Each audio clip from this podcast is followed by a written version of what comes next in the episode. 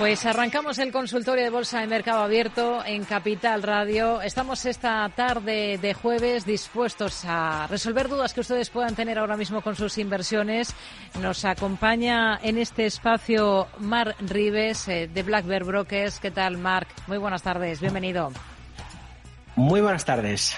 Bueno, parece que llega esa, esa OPA, ¿no? De sobre Talgo. Sí, la verdad que, bueno, yo creo que sí. Vamos a ver lo que pasa. De momento queda todo en rumores, ¿no? Ha sido un día así un poco de, intensidad en, lo informativo. ¿Mm? Tampoco es que hayamos visto una superopa, pero bueno, sí que era algo esperado, que teníamos ahí un poquito en el limbo. Y que la verdad que, hombre, a las 4 de la tarde es cuando han, han suspendido la cotización, cuando ya hacía unos días que venía la cotización teniendo cierto volumen y cierto movimiento mm. en los últimos días, ahí se ve. Y, luego en la suspensión de cotización, si hubiese algún desmentido, en una hora y media hay mucho tiempo para desmentir. En una hora y media, suspensión de cotización, pues muy probablemente el regulador ha pedido información y probablemente esta información que ha salido, que falta confirmar, en los próximos días debería, debería de confirmarse. Vamos a ver si finalmente hay OPA y si finalmente esa OPA es a 5 euros o un poco más. Así que veremos qué pasa, pero parece que sí, que va en serio y que pronto tendremos novedades por ahí. Bueno, eh, ha sido uno de los valores, sin duda, de los que hemos estado muy pendientes esta jornada, en el momento de la suspensión. Pues subía con fuerza, pero todavía estaba por debajo de ese precio del que se habló allá por el mes de noviembre, que fue cuando surgió este tema, ¿no? Por debajo de esos 5 euros. Mm. Sí, sí, sin lugar a dudas. Eh, es normal porque hasta que no esté confirmada toda la operación, pues seguramente la, operación pues esté un poquito por debajo. Puede ser que el mercado en algún momento a veces descuenta un escenario más positivo, es decir, que puede descontar, por ejemplo, alguna contra-OPA o alguna OPA de exclusión y podría cotizar ligeramente por encima de los 5 euros. Veremos en los próximos días. Lo más normal es que si sale la oferta y es a 5, pues muy probablemente veremos el precio estancado como estaba en 4.40, ahora con la, eh, con la nota de la intención a la oferta real, si es así, se confirma en los próximos días, eh, pues muy probablemente veremos el precio estancado en, la zona de 5 euros. No creo que pase mucho más. Eso sí, si nos preguntan los oyentes qué hacer en la OPA, si finalmente la OPA se presenta, yo creo que seríamos cautelosos porque lo que no descarto es que haya una OPA de, exclusión más adelante. Es decir, me sorprendería una OPA de una contra-OPA de CAF o de Stadler, porque lo han negado muchas veces y creo que están para otros, por otros derroteros. Siemens no se ha pronunciado, pero podría ser, encajaría muy bien. Y a lo mejor hay algún capital riesgo u otro inversor que podría estar interesado, pero le doy muy poca probabilidad. Yo creo que una posible OPA de exclusión sí tendría sentido porque este grupo muy probablemente lo que pretenda es excluir de cotización Talgo y a partir de ahí pues ver cómo la compañía pues, sigue otro camino distinto al, mercado. Pero me extrañaría que si esta OPA prospera eh, con el acuerdo de presuntamente Torreal y Trilantic, lo más normal es que veamos un proceso que termine excluyendo talgo de bolsa. Hmm. Bueno, veremos qué va ocurriendo eh, y qué se va confirmando en las próximas horas en torno a talgo. Em, más allá de ello, de este valor en concreto, vamos a, vamos a echar un vistazo a cómo están las cosas en los índices. Todo el mundo está hablando del S&P 500, ¿no? De esos eh, nuevos máximos y de esa, de esa cota que tiene ahí a tiro de piedra que son los 5.000 puntos. Sí, sí, la verdad que, la verdad que sí que, estamos en un momento súper interesante del, del, mercado americano. Yo creo que si miramos el, el índice Qualweight igualado de, capitalización es otro, es otro cantar, ¿eh? pero sabemos la importancia relativa de esas compañías, que ya empezamos a hablar de las siete magníficas, pasamos a las cuatro porque hay cierta divergencia, en especial en Tesla, que ya ha caído un 60% desde los máximos, Alphabet, que, está un poquito más débil, em, principalmente, y Apple, que también está estancada. ¿no? Bueno, yo, lo dejaría en seis, ya que Tesla sí que parece que ha cambiado la tendencia. Y, el tema es el resto de, de, compañías que tienen que pasar a otro estadio, ¿no? Ahora justo estaba analizando la amplitud de mercado con el equipo y fíjate, pues mira, em, tenemos un 64% de las compañías americanas alcistas, y, un 63% de las compañías europeas alcistas. Eso teniendo en consideración de que hemos tenido un cambio importante eh, en el último mes y que ha habido una mejora sustancial en la amplitud del mercado que sin ser concluyente en cuanto a que tenemos 70, 80% de los valores subiendo, ya empieza el mercado otra vez a calentarse, con lo cual lo, normal es que veamos a lo mejor una pausa en las compañías tecnológicas, sobre todo Nvidia, que ya lleva mucha sobrecompra, y compañías de semiconductores, y veamos una rotación de otro tipo de compañías que están muy baratas, que se han quedado rezagadas, pero que no acaban de arrancar. Lo hemos visto en Disney ayer con los resultados. PayPal ha sido la, la parte negativa con unos resultados positivos, pero que no han convencido al mercado como para que la cotización arranque en una tendencia alcista. Lo mismo, por ejemplo, en Alibaba o Teleperformance, que siguen ahí, pero seguro que ese movimiento de rotación va a llegar, ¿no? Así que, de momento, seguimos cautelosos, vemos el mercado con optimismo y seguimos con esa dinámica de datos positivos, resultados eh, positivos en general, eh, el mercado a corto plazo que sí que quiere que todo sea muy catastrófico para que así bajen los tipos de interés.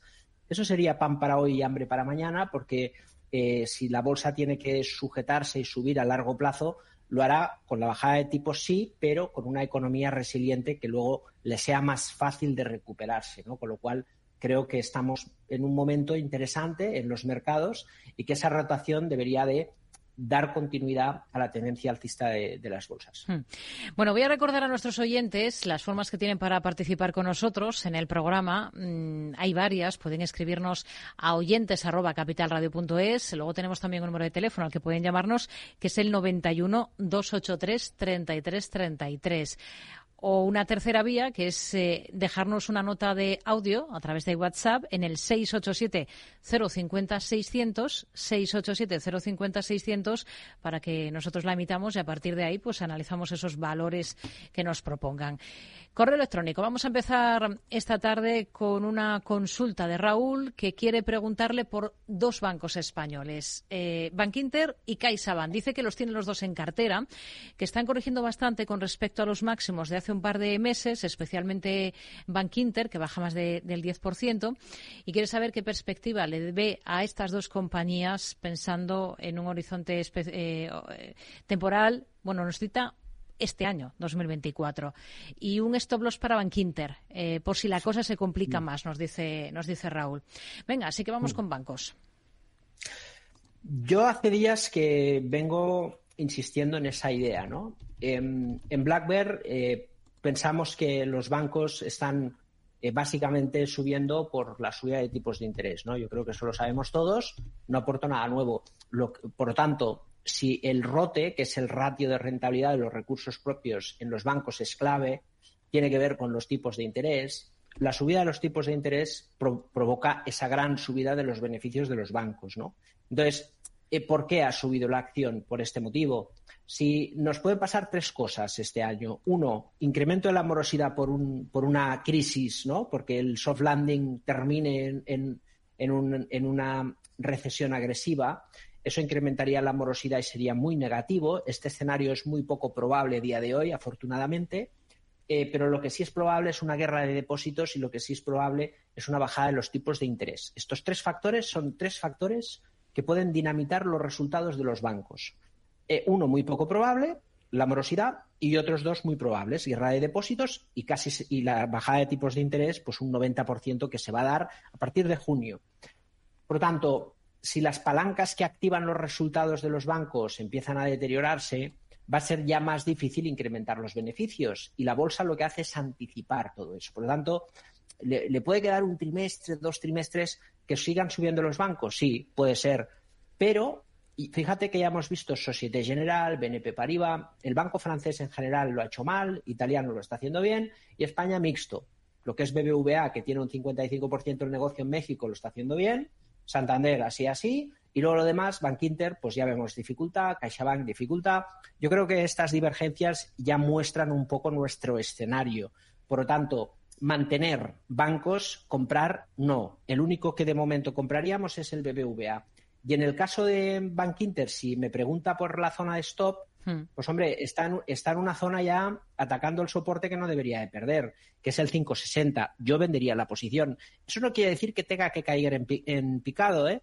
Pero sí que puede entrar perfectamente en un rango lateral que deje la cotización en torno a los 4,60 en el peor escenario y con mucha dificultad para marcar tendencia alcista. Por lo tanto, en lo positivo mm, va a tener mucha dificultad, en lo negativo está atacando un soporte que podría dar cierta continuidad bajista. Por lo tanto, yo creo que es mejor deshacer la posición. El único banco que tendríamos en cartera es Banca Italiana o en España BBVA, que es cierto que tiene otro color. Hmm. Venga, pues más allá del sector financiero de nuestro país, vamos a, vamos a escuchar si le parece lo que nos eh, comenta este, este oyente. Hola, buenas tardes. Soy Carlos de Madrid. Lo primero, por favor, si podéis transmitirle al señor analista Mar Ribes que enhorabuena por su insistencia con Talgo. Ahí están los frutos. Y en segundo lugar, eh, una curiosidad que tengo con cuándo y, y, y el catalizador para cuándo en precio, quiero decir, más o menos, y catalizador, que será la bajada de tipo de interés ya a la vista, no todavía, en unos meses, para la renovable eh, solaria. ¿O si piensa que al final ni tipo de interés ni nada y eso es todo un timo? Gracias. Bueno, eh, solaria. bueno, a ver, el catalizador no sabemos, ¿no? Yo lo que tengo muy claro es que, y ya es una cosa que nos enseñó el mercado en 2007, ¿no? a lo mejor el oyente por, se acordará, no sé si en ese momento invertía en bolsa, pero cuando la crisis bancaria del 2008, el sector de energía renovable aguantó unos mesecitos en zona de máximo, sobre todo Gamesa, porque en aquel momento el, ministro Sebastián ¿no? hablaba de las energías renovables como si fuera a dar ese relevo al sector bancario eh, y, al final Gamesa cayó de 30 a 1. ¿Por qué? Pues porque la energía renovable necesita eh, subvención y necesita financiación, especialmente en esa época. Bien, ahora mismo estamos en lo mismo. Nosotros durante el año pasado o hace dos años estuvimos invirtiendo en energía solar por el plan Biden, básicamente, y, al final las compañías americanas han deteriorado mucho. Si tiene oportunidad de mirar en YouTube luego el, consultorio, ahí tiene el gráfico del TAN, que es el Invesco Solar Energy, que es el, ETF e de energía solar global, que tiene más historial. No lo podemos comprar aquí el TAN, podemos comprar su versión Usage, pero ahí tenemos el gráfico más completo y se ve un poco como esa caída, parece que hay como mínimo una ligera intención de cambiar la tendencia.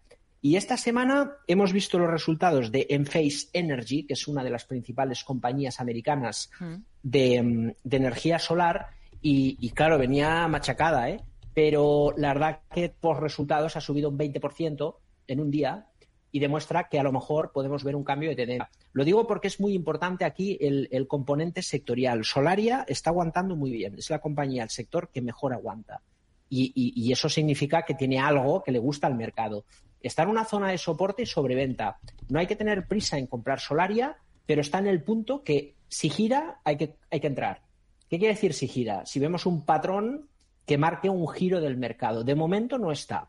Así que lo pondríamos un poco en stand-by, en radar, y a lo mejor si la vemos otra vez por la zona de los 14 euros, por ahí podemos comprar con un stop por debajo de los mínimos soporte ponle 13 euros, 12,80 y por ahí buscar ese reversal que como mínimo nos podría dar paso o pie a un rebote suficiente como para poder canalizar una operación. Así que un valor interesante que lo ponemos en el radar. Hmm.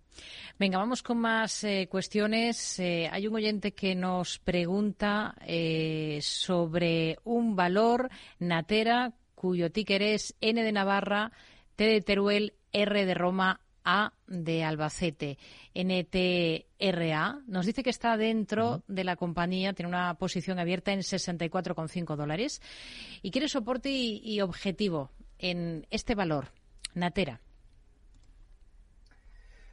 Bueno, vamos a ver, eh, que no lo deje caer de 60. El stop estratégico está muy alejado, 38 si quiere puede apurar un poquito más, si el tamaño de posición es reducido y no arriesga mucho, 55 dólares. Y por ahí que confirme la zona de resistencia en torno a los 60 que ha roto. Después de este patrón de tanto tiempo de ruptura, el precio puede perfectamente acelerar. ¿eh? podemos también eh, tener un proceso correctivo, bajo mi punto de vista, los 55 dólares no los debería de perder, porque eso marcaría debilidad y fallo en el intento de ruptura. Y es un valor que asoma a la cabeza. Hay muchos que lo han hecho y han acelerado, veremos si es el caso, pero me parece bien. A lo mejor el precio de compra en ruptura de resistencia, siempre el breakout eh, elimina operativamente la ventaja, porque compras en la parte alta, pero si la ruptura es buena, seguro que le irá bien. Por lo tanto, buen valor, quizás el precio de compra nos hace ceñir un poquito más el stop por si acaso, pero vamos, en principio ruptura de resistencia, vamos a ver si hay aceleración. Hmm. Venga, vamos con más cuestiones. Vamos a escuchar esta otra nota de audio, Marc. Hola, buenas tardes. Enhorabuena por el programa. El mensaje es de San Millán de Valencia, presión Mar Rives. Hice ayer por la tarde en PayPal una entrada con poco volumen, especulativa, para ver si me subía hoy en los resultados de la acción y bueno, realmente hay que reconocer que me la he comido. Entonces ahora realmente no sé si poner el stop en los mínimos intradía de hoy, cuando los toque, que creo que ya los ha tocado, o, no sé qué hacer, por eso le llamo. Venga, gracias, Mar. Bueno, PayPal anoche presentaba resultados y la compañía hoy está sufriendo. Claro, es ese, eh, la, pregunta es muy interesante porque nos puede hacer recapacitar, ¿no? Em, mira, PayPal al final, el, error es comprar antes del resultado porque es cara y cruz. Entonces, ya pasamos de un proceso de inversión hmm. a un proceso de, suerte, ¿no? Es lo que en mi libro llamo el gambler, ¿no? El jugar a bolsa. Eh, y claro, ahora pagamos las consecuencias. Y encima, esas dudas que tiene el oyente, yo le diría que tienen que ver sobre todo por la falta del plan. Es decir, cuando tú entras y pones un pie en el mercado, tú tienes que saber en cada momento qué va a pasar, para bien o para mal. Y eso es el plan de trading. Es decir, ¿dónde voy a cortar las pérdidas? Que éstas sean pequeñas. ¿Cuál va a ser el tamaño de la posición? ¿Y cómo voy a salir con los beneficios? Porque si no, convertimos el trading en comprar un billete de lotería y que nos toque constantemente. Y así no vamos a tener éxito. Entonces, lo otro es la estadística. Nosotros tenemos PayPal comprado, ha salido, ha salido cruz y dices, oye, mala suerte, pero no pasa nada. Eh, ha salido cara en Disney, por ejemplo, en Teleperformance, no sé, en Amazon. Entonces, al final se trata de estadística. Y en, y en estos valores que son tan volátiles y que han caído un 80%, la volatilidad del mercado es tan elevada que si ponemos un stop nos va a saltar en un 90% de las veces. Y lo peor es que de ese 90%, el 80% de las veces el precio superará ese nivel y nos quedará una sensación bastante, eh, nos quedará un disgusto, ¿no? Porque habremos cortado con pérdidas. El 20% de ocasiones que luego el precio cae nos va a salvar la vida, todo se ha dicho. Pero eh, yo creo que es mejor, fíjate, comprar el 1% de la cartera en 10 valores que como PayPal tienen un potencial tremendo y sabiendo que la estadística va a marcar que si en 3 o en 4 multiplicamos por 3, por 4, por 5, eso va a compensar que en 2 perdamos un 50%, porque estamos hablando de estrategia operativa, de gestión del riesgo y, de equilibrar lo que es la operativa a compro algo y que suba a tener una estrategia. Y ese es el problema y el consejo que le diría al oyente más allá hmm. del stop. Eh, aquí la casuística particular va a depender del tamaño de posición. Si ha comprado pocas acciones, pues bueno, el valor al final lo que ha hecho es anular un movimiento de ruptura, vuelve el rango, es muy, muy habitual, mientras no pierda la zona de los 50 dólares es un mantener. Hmm. Venga, vamos con otra cuestión. Vamos a escuchar a este otro oyente. Buenas tardes y nada, lo mismo. Enhorabuena, Marc, porque eres un, un crack. Estoy dentro de Talgo, estoy dentro del EGNOR, de Iberpapel. Y nada, mi pregunta es por Covestro ¿Crees que también se va a cumplir la OPA? Estoy más o menos a estos precios. Vale, muchas gracias, Mar. Hasta luego.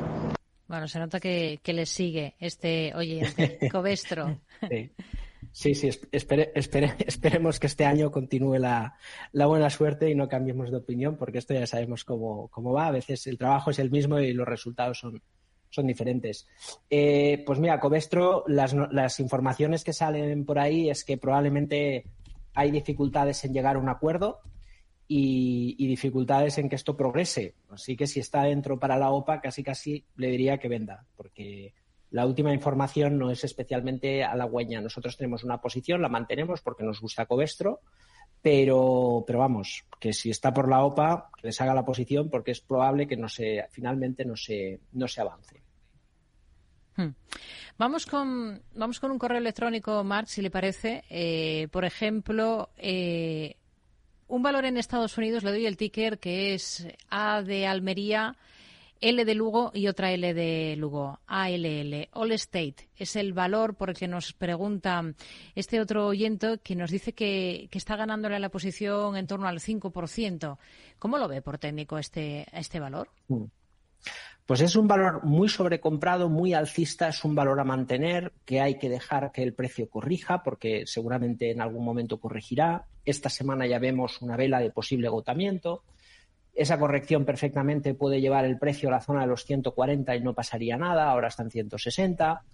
Eh, y digo esto porque todo es fantástico menos una cosa, el precio de compra has comprado muy arriba, muy cerquita de la zona de máximos.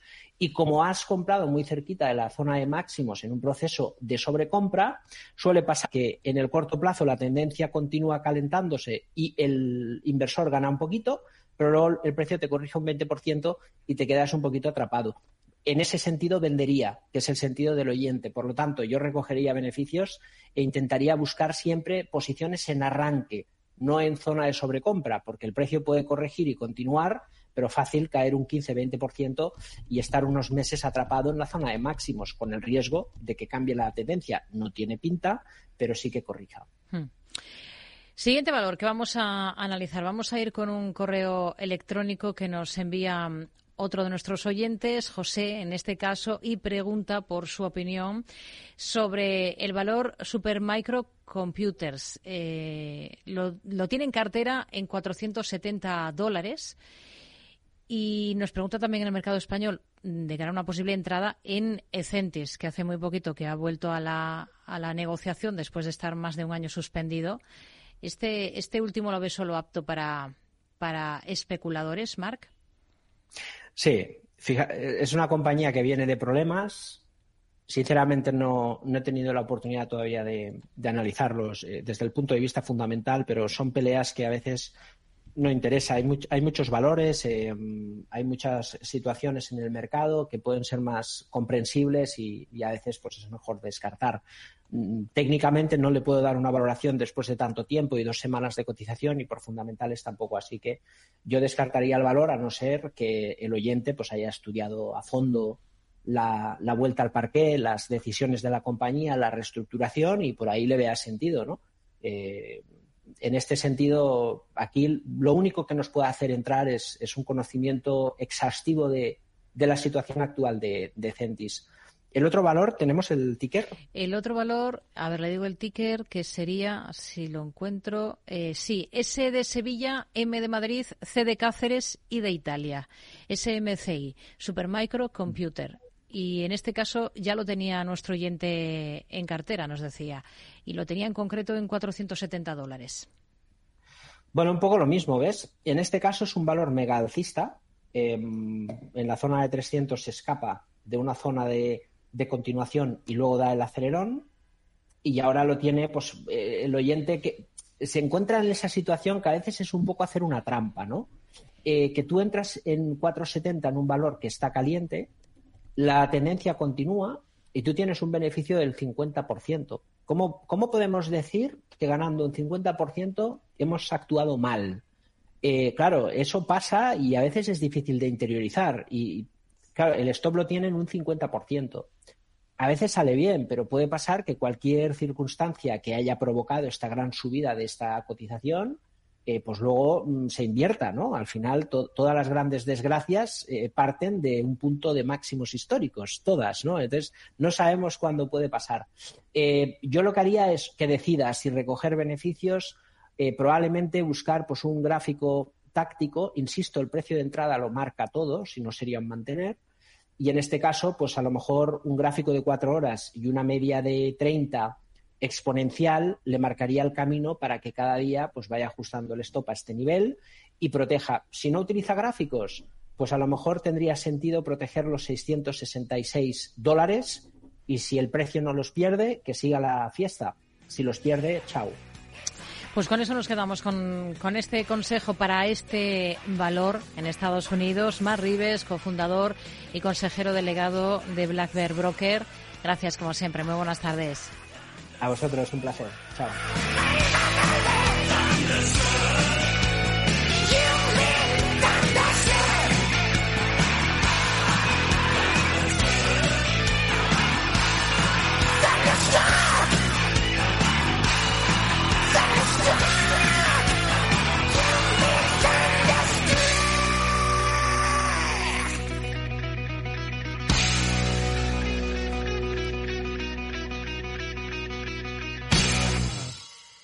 Mark Rives es el CEO y cofundador de Black Bear Broker, regulado por la CNMV con el número 270 en el registro de agencias y sociedades de valores. Para la resolución del consultorio se utiliza la plataforma Black Trader by Black Bear Broker. Las opiniones expresadas se manifiestan como una opinión genérica y no personalizada en función de las dudas de los oyentes sin que supongan recomendación en el catálogo de recomendaciones de Black Bear Research. El analista en todo caso expondrá en su análisis si existiera algún tipo de conflicto de interés que podría tenerse en consideración en materia de abuso de mercado. En todo caso, podría solicitar ampliación de la metodología, así como de las conclusiones de los análisis realizados, de manera directa y sin coste alguno en los siguientes modos de contacto: info arroba o www.blackbear.es.